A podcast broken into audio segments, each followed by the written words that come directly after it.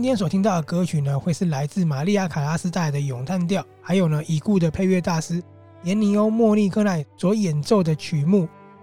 好，那今天介绍的书籍，应该很多朋友都知道这一位大名鼎鼎的作家马奎斯。讲到马奎斯，大家想的一定就是哇，百年孤寂。然后我周遭很多朋友，包含很多年纪比较大的大哥们，都很喜欢他的作品。正式介绍这一本书之前呢，我们现在是二月嘛。刚好就逢到二二八要到了，所以最近很多朋友其实都在分享一些有关于二二八的作品，还有呢重新修复上映的《悲情城市》。好，谈到二二八，我觉得这个是台湾绝对不能抹灭掉的一个过往历史。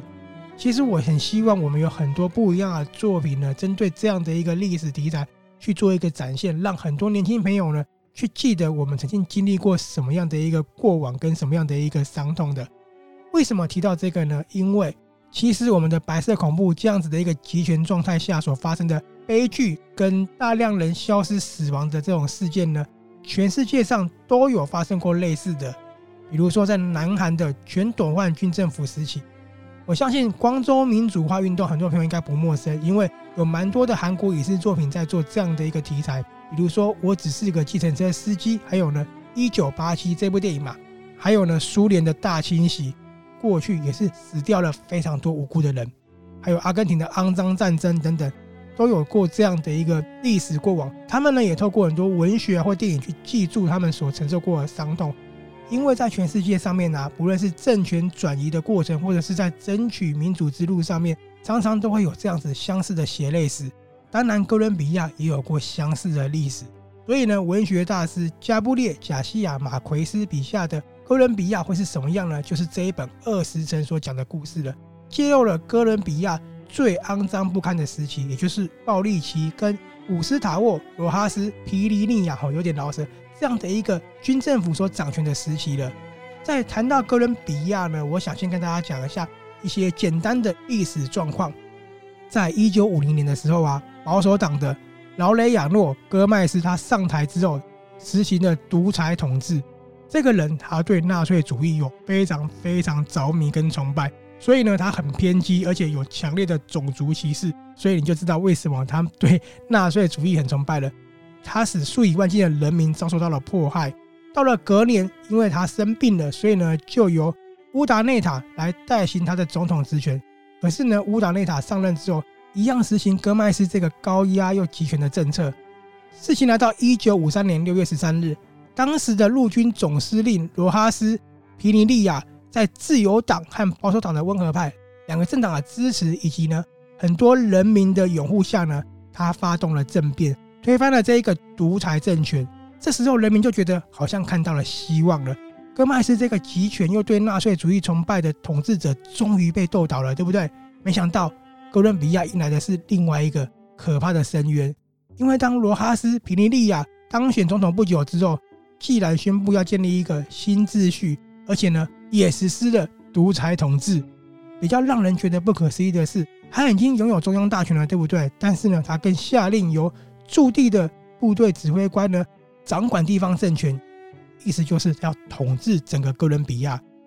所以从戈麦斯到皮尼利亚，可以看到哥伦比亚的暴力很像一个轮回。其实所谓的新秩序呢，就是哥伦比亚走向了查禁报纸、实行新闻检查。禁止学生运动的一个高压统治时期，而且在执政期间呢、因为政府军跟游击队有冲突嘛，所以总统皮尼利亚还派出轰炸机去狂乱轰炸，他使内战逐渐的加温哦，一直到四年后他才被迫下台。好，我刚刚大概讲了一下哥伦比亚在那个简短的五零年代呢所发生的一个历史的一个巨变。马奎斯写这一本书的时候，他的背景在六零年代，所以他的故事也是有横跨到了这个时期。这里我先引用书中的一段话：两年过去了，却还在戒严状态，现在还实施报禁，结果还是同一批人掌权吗？听到这里有没有觉得跟我们过去所受到的集权统治有一点点相似，对不对？都是同样的一个军政府掌权，都是同样的一个实施报禁啊，禁止学生运动，真的是很多国家在走向民主或是政权转移的时候，都会经历过一个很动荡的血泪史。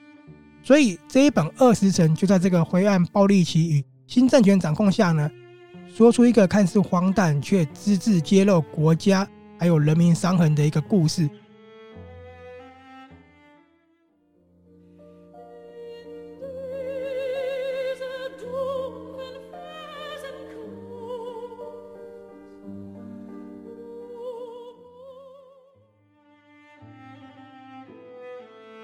马奎斯呢，把这个故事建构在一个虚构的村庄里头。那时间轴呢，是由十月四日礼拜三开始，一直到十月二十一号结束。所以你们仔细看整个过程哦，它才两个多礼拜而已。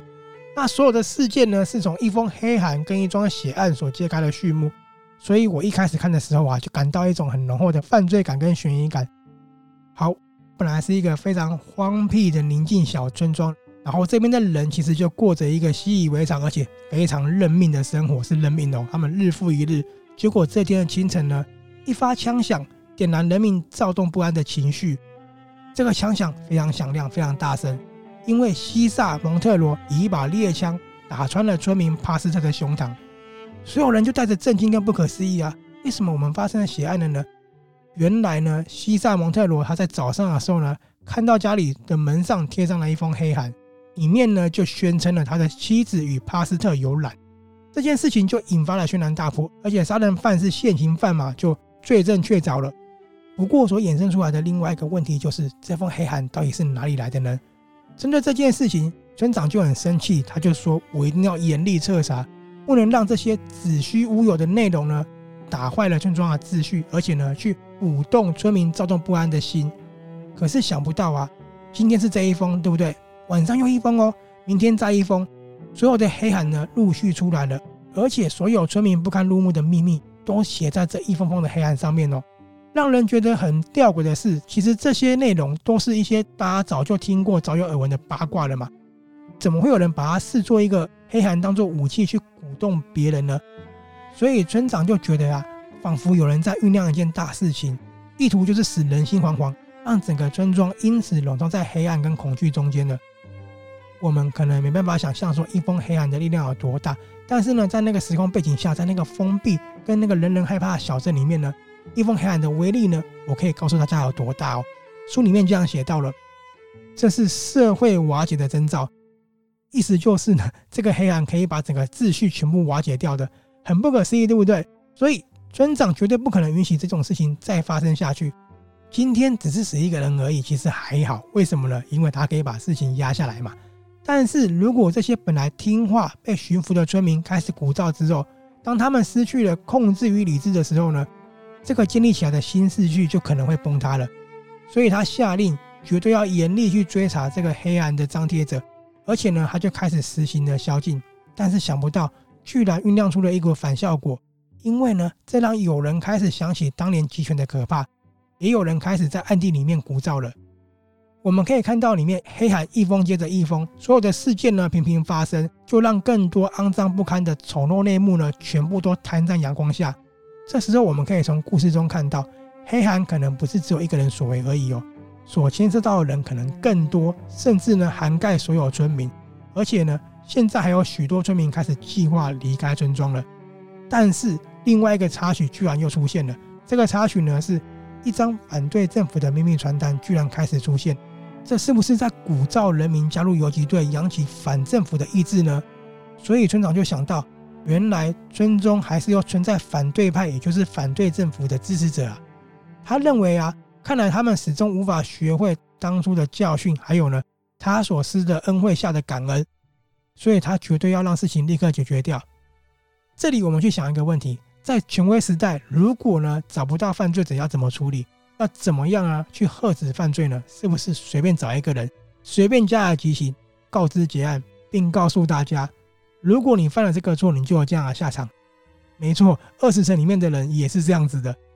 我们看到这里的时候，就会发现说，村长所做的一切呢，其实就是想要让村庄回到当时被驯服的一个状况，要回归那个秩序的。很妙就是呢，这个是一个曾经连狗都不屑的一个村庄，为什么？会因为黑函变得如此不堪呢？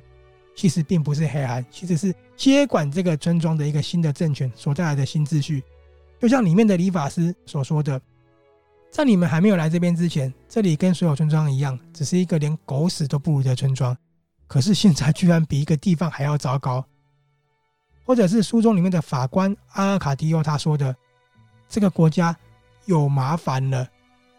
你可以看看，从一个小镇、一个村庄呢，所反射出来的是一个国家、一个社会的概况。所以，当我们在看这本书的时候，我们如果把“他们”这个词呢转化成政权，把黑暗这件事情呢化为煽动行为，然后呢把秘密传单作为一个反共意志的宣扬，是不是让一切都更加鲜明了？他说的就是整个国家。好，那这个故事呢，刚刚有说从十月四日开始嘛，一直到十一月二十一日结束，在这个短短的期间呢，村庄经历了滔天海浪，所有的不安、惶恐，甚至反动因子呢，全部倾巢而出了。其实故事的最后，事情并没有解决的，而是更加的升温，走向另一个暴力的循环之下。这个就是哥伦比亚所承受的沧桑与疮疤。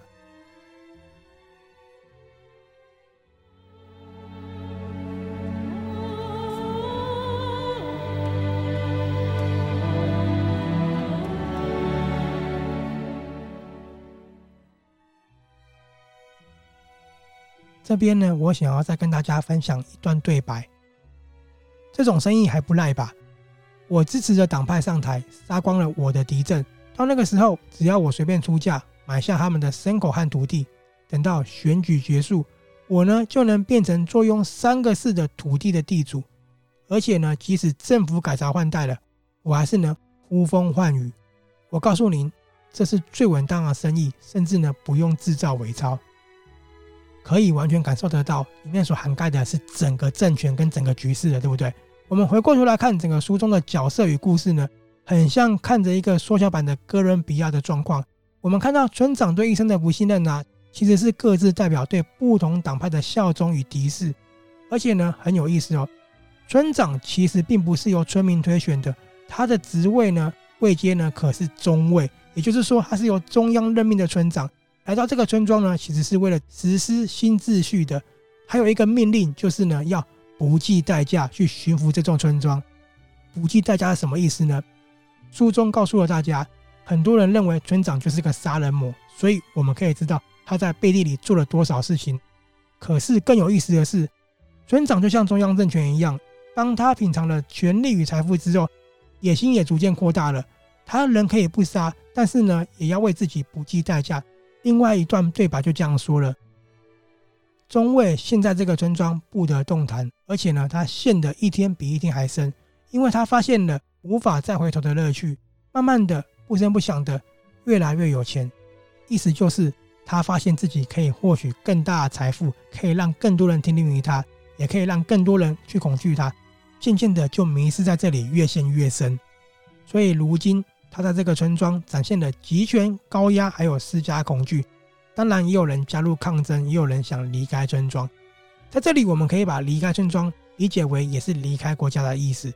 因为这个国家真的实在是太糟糕了。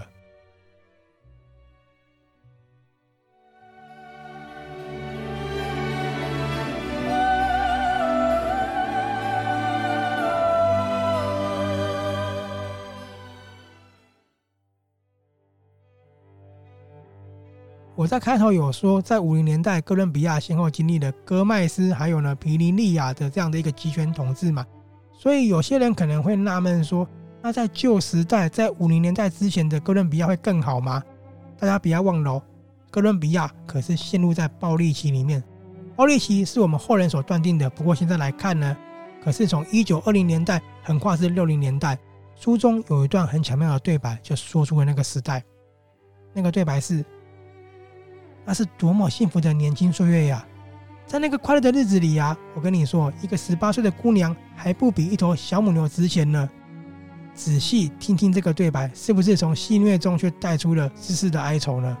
那就是陷入暴力期的哥伦比亚。我真的觉得《二十层》这本书就像是当时整个国家的一个缩影，而马奎斯呢，把国家缩于村庄，把政权争夺缩小于个人。却展现出了庞大的格局，让读者看尽了时代。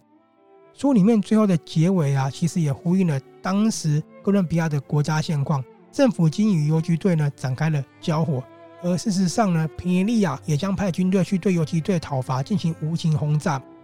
所以在后面你可以看到，有些人陆续加入了游击队，但是呢，更多人民，就像书中的神父跟蜜蜡，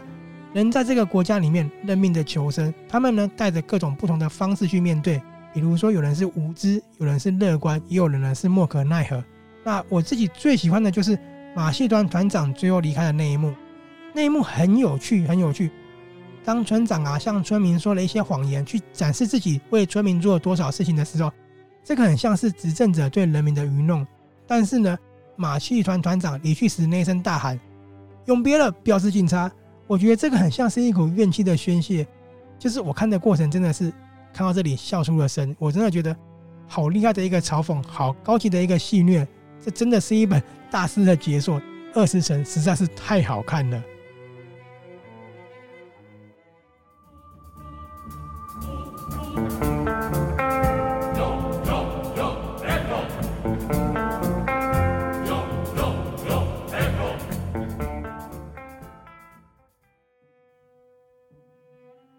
节目的最后呢，我想跟大家分享一些地方，就是呢，书中有一句说到，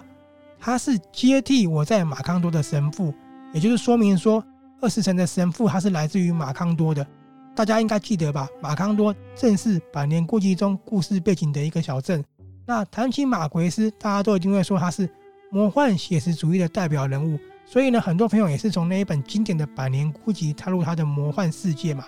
那我觉得《二十层》作为《百年孤寂》的前一本作品，他已经率先带领喜欢他的读者，或是全世界的读者呢，踏入了哥伦比亚那无形的暴力里头，从中去感受到大师如何带着细腻去强忍悲伤，还有呢，笑看国足伤痕。